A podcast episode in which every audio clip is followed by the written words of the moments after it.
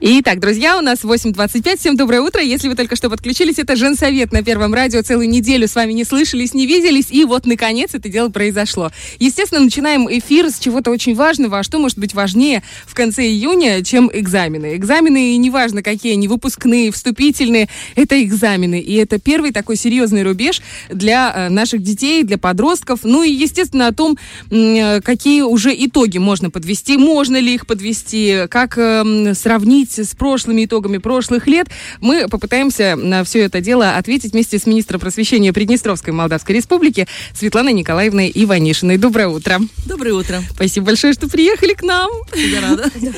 Экзаменационная пора школьная, она же уже, получается, позади, все же уже сдали ЕГЭ, правильно? И вот как вы можете оценить вообще результаты наших ребят? Потому что, честно, очень волнительно. Два года удаленки, это же какое-то сумасшедшее количество времени, и дети не видели учителей глаза в глаза. Как это сказалось? Э, очень актуальный вопрос. Э, честно говоря, все волновались. Э, и, естественно, что не ожидали, что будет неплохо, то есть удовлетворительно, вполне mm-hmm. нормально, выполнены государственные стандарты, реализованы те планы, которые э, поставили учителя, родители, ученики, и в дан, на данный момент у нас получается, что э, справились э, лучше с написанием ЕГЭ, ну, uh-huh. традиционно по родному языку. Uh-huh. То есть э, молдавский, украинский и русский. Uh-huh. Э, и средние баллы э, по молдавскому языку стабильно 4.0, и в 2019 году было 4.0. Э, по украинскому немножечко ниже, э, чем в 2019, 3.9, это тоже неплохо.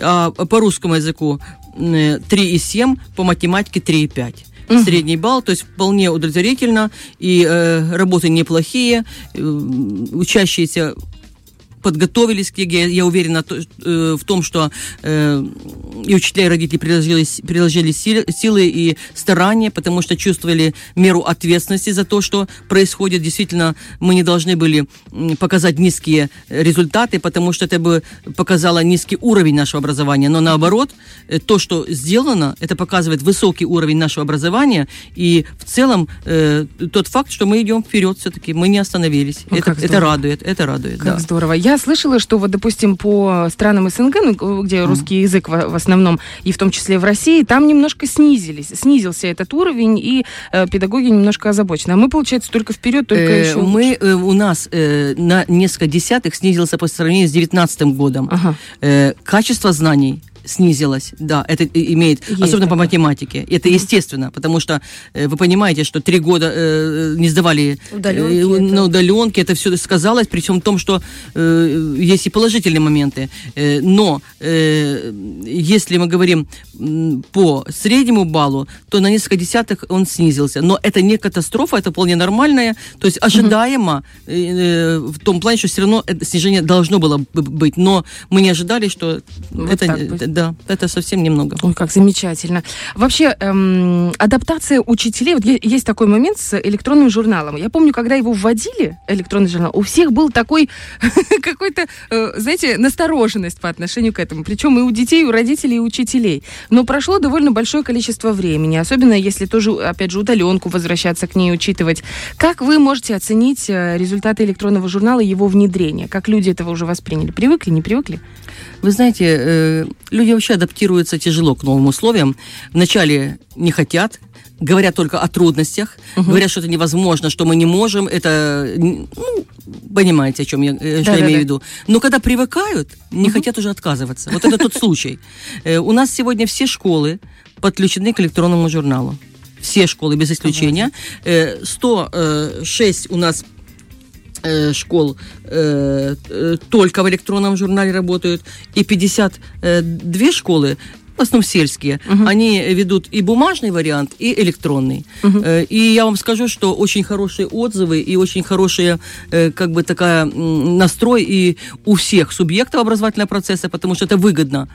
Э, и родителям, которые ежедневно узнают оценки. Да. Контроль, контроль. Да, вы понимаете, что вам больше не выписывают в дневники оценки, вы больше не э, узнаете на э, третью неделю, что двойка у ребенка или какие-то там проблемы. Э, все оценки ежедневно э, выставляются в электронный журнал. Учителям, конечно, удобно что ведется учет знаний администрации. Ну, а детки наши, конечно, я не скажу, что в восторге, потому что действительно каждый день надо отчитываться о проделанной работе. Почему? Не уже вопрос, а как у всех два и у меня тоже, это уже родителей не устраивает. Поэтому нам интересен сам ребенок, почему такая оценка у него. Ну, я, допустим, как родительница могу сказать, мне больше всего в электронном журнале нравится, ну, то, что ежедневный контроль, да. То, что я могу посмотреть средний балл оценки, и ребенок его видит. То есть это уже не на усмотрение учителя, а он сам высчитывается. И Маша, вот у меня дочка старшая, говорит, мне еще пару четверок, и все, я выйду на четверку там по, по физике где-нибудь. В общем, Все правильно, это мотивирует да. ребенка. Это дает ему задачи. Э, э, и что делать, как поступить, пересдать, доучить. Э, мало того, там в электронном виде высчитывается и за полугодие все баллы, mm-hmm. по общественной работе ведется учет, по олимпиадному движению. То есть там в электронном журнале масса функций, которые полностью э, как бы контролируют и мотивируют ребенка. То есть он, он и родители знают, где он участвовал, в каких мероприятиях, сколько баллов у него на мероприятиях, сколько баллов по предметам. И это важно. Я считаю, что это очень актуально, современно. И, наверное, наши дети, которые информационными технологиями овладели раньше, чем мы, uh-huh. что их таить. Но они, наверное, заслужили э, новейшие достижения, которые есть.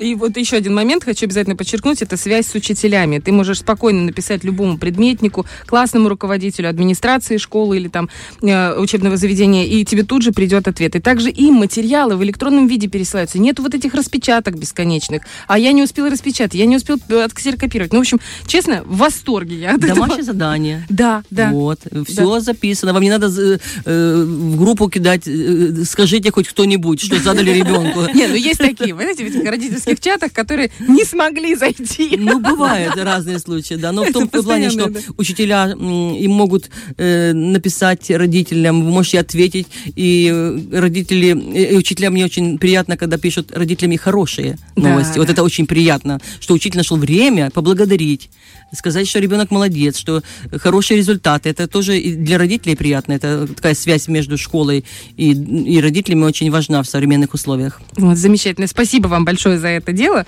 Э, хочу еще один момент эм, спросить у вас по поводу линейной системы обучения по, по предмету история.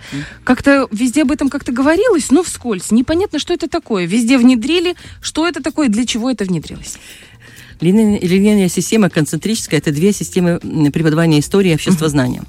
Uh-huh. Когда-то мы учились, э, когда я в 83 году пришла на работу, мы учились по линейной системе, учили детей по линейной системе. То есть с 5 класса по 11 в порядке хронологии uh-huh. тех событий, как они происходили, мы учили все события. А что, сейчас не так было? Переход на концентрическую систему предусматривает первый концентр, это когда в девятом классе заканчивают всю программу, uh-huh. а 10 и 11 класс – повторяют. То есть uh-huh. те же темы, но только повторяют. К чему пришли по концентрической системе, что когда в 10 классе начинаем повторять, они как будто бы детки наши первый раз это слышат вообще. Uh-huh. Потому что возрастные особенности не позволяют детям осваивать такое количество Конечно материала. Конечно же, и, да, э, количество материала и э, сложность материала. Ведь 20 век в 9 классе это сложно. Угу. Это и терминология, и множество дат, событий, которые дети не усваивали. И получалось, что заканчивая школу, лицей, гимназии, не все знали мягко угу. говоря, историю. То есть у них все напуталось, вот эти все темы. А там же еще древний мир, средние века, новая, новейшая история. Это все вместе. Угу. Девятый класс закончили, все эти истории, а потом десятый одиннадцатый повторяем. За два года и не было такого, знаете, чет, э, линейная система предусматривает четкую структуру исторической науки. То есть древний мир, средние века, э, новая, новейшая. И эти все истории, в том числе истории нашей страны, истории России, мы изучаем последовательно, вот по хронологии, угу. до 11 класса. Угу.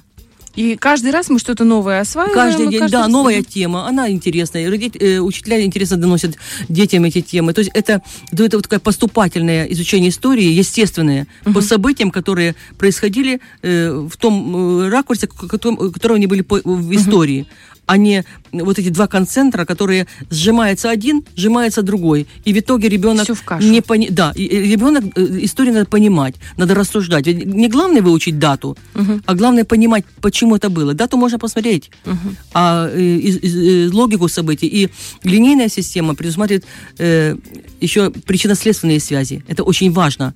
И э, дается возможность повторения пройденного. То есть она не таким быстрым темпами, чтобы э, у нас были по этой системе концентрической уроки, когда э, не- вы помните, наверное, 2-3 темы, и вы думаете, читать там 15 листов дома. Учитель, если он понимает, что дома ребенок не будет читать эти 15 листов, он даст ему короткий конспект или хотя бы сказать, дети, вот это надо знать. И это хороший учитель, потому что иначе дети вообще не будут ничего знать. Поэтому хотя бы по конспекту хоть что-то. Вот так э, работали. Поэтому линейная система дает возможность э, э, научить детей истории. Это самое главное. А как вот она сейчас ввелась? В начале этого года с пятого класса, получается? Э, Нет, как? в шестом-седьмом классе. В шестом, седьмом. Шестом, да, я скажу сразу, что есть плюсы и минусы и в одной системе, и в другой. Нет идеальной системы, потому что идеальная система предусматривает работу ребенка самостоятельно еще. Вот это идеально. Ну, к сожалению, не все это могут, ну, по-разному оценивать, но плюсы и минусы есть в разных системах, в том числе и в линейной. В пятом классе история древнего мира, она немножко упрощена в том плане, что ребенок еще не готов изучать историю Греции и Рима, как взрослый человек в десятом классе. Мы упрощаем это. Это тоже плохо. Но в то же время, если ребенок э, в старших классах, э, ему необходима история, он будет работать. Ну, здорово, что вообще уделяется внимание именно этому предмету истории, потому что, судя по тому, что происходит вообще в мире и даже в нашем ближайшем окружении территориальном, история это чуть ли сейчас не самый важный предмет. Э, Это всегда, я считаю, важнейший из предметов, потому что формирует мировоззрение и личность человека, отношение к миру, к людям, Понимание понимание мира, объяснение. И Многие факты, которые были в нашей истории, они повторяются сегодня. Все циклично. Конечно, поэтому э, это очень, очень хорошо. Я считаю, что вот в нашей республике уделяется большое внимание вот, формированию патриотизма, э, чувства долга, чувства гражданственности. И это не просто слова, э, а это подкрепляется делами. Это да. Ну и, и одним из важных исторических событий в жизни любого школьника являются вступительные экзамены. Как у нас государство вообще поддерживает студентов? Я имею в виду сейчас бюджетные места. Э, Есть ли они, увеличивается, уменьшается количество? Как вы оцениваете этот момент? Ну, в этом году, конечно, увеличивается количество бюджетных мест по востребованным для государства профессиям. Э, Хочу сказать, что, конечно, при поступлении наши студенты э, почувствуют поддержку государства в том плане, что, э, конечно же, это обучение на бюджете. Это э, первое, что надо сказать. Э, выплата э- академической стипендии э, который- э, студента, которые будут хорошо обучаться, э, предоставление общежития, э, от, э, отстрочка от службы в вооруженных силах, э, льготный проезд в общественном транспорте, э, возможность оформить академический отпуск с сохранением места в организации профобразования, ну и, конечно же, по окончании э, вуза трудоустройство.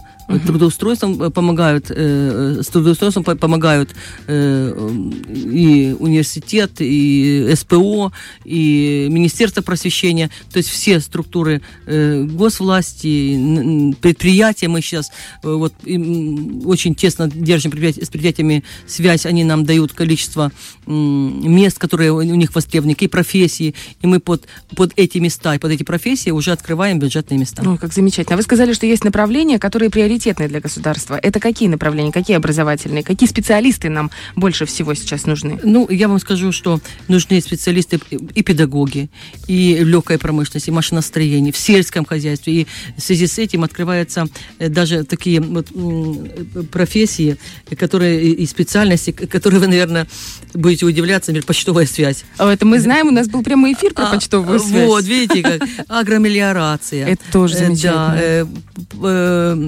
Слободейском, да, у нас здесь Э, политехническом, Да, да. То есть эти приоритетные те, которые, в которых нуждается государство. И, и, конечно же, это э, э, те, э, э, те э, профессионалы, те, те- э, выпускники, которые будут работать в области и легкой промышленности, машиностроения, э, аграрной области. Потому что на, наши сварщиков не хватает, не хватает многих специальностей, с которыми сейчас э, мы тесно как бы работаем в том плане, что мы хотим, чтобы эти профессии готовили в нашей республике и дети оставались в нашей стране. Ой, дай бог, чтобы так и было, чтобы только вперед, только уверенно, глядя в хорошее светлое да, будущее. Я думаю, что так оно и будет, потому что э, работа э, ведется, и я думаю, что все будет хорошо. Спасибо вам большое за то, что нашли время, пришли к нам в конце недели, и мы вам желаем хорошего лета. Вы знаете, чтобы можно было отдохнуть, потому что педагоги это те люди, которые, ну и люди, которые вообще в администрации всей этой системы нашего образования, это, конечно, святые люди, мне кажется, потому что Спасибо именно на ваших огромное. плечах это будущее и сознание будущего, будущих Спасибо наших детей. Спасибо вам огромное за хорошие слова, но хочу сказать, что педагоги никогда не отдыхают, даже в отпуск. Да. Да, и вы согласны, потому что это планы, это перспектива, это идеи, и всегда наши учителя вот в таком состоянии. И это прекрасно. Главное смотреть оптимистично потому, на всю картину. Да, потому что это, это жизнь, это наши дети, это наше государство. Так должно быть. Согласна. Человек должен жить, значит, должен творить и должен мыслить. Спасибо вам большое. Спасибо. Хорошего вам дня. Я хочу еще раз напомнить, что у нас в гостях была министр просвещения Приднестровской Молдавской Республики Иванишина Светлана Николаевна. Фреш на первом.